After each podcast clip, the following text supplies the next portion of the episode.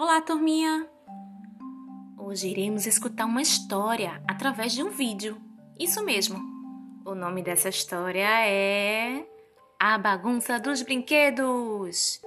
E quem conta essa história é uma autora conhecida nossa, Mariane Biggio.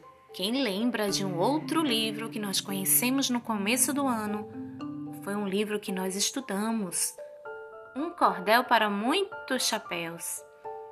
Trabalho de Mariane aborda cordéis, um estilo muito interessante que tem rimas. Inspira muita gente. Vamos conhecer um pouquinho sobre a história dessa autora? Ela é uma entusiasta da palavra. Nasceu pernambucana de Recife e se tornou escritora, contadora de histórias, inclusive ela tem um canal no Instagram.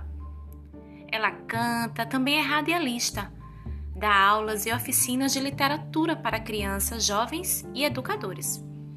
Em 2007, lançou seu primeiro folheto de cordel, A Mãe que Pariu o Mundo, premiado pela Prefeitura do Recife.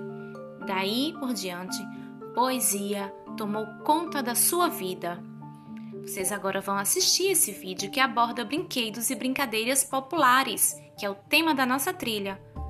Mariane faz trazer brinquedos incríveis da época dos nossos pais, avós, quando eram crianças.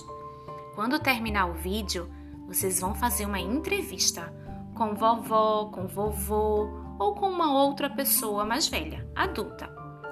Não esqueça de abrir o formulário para escrever as respostas da sua entrevista.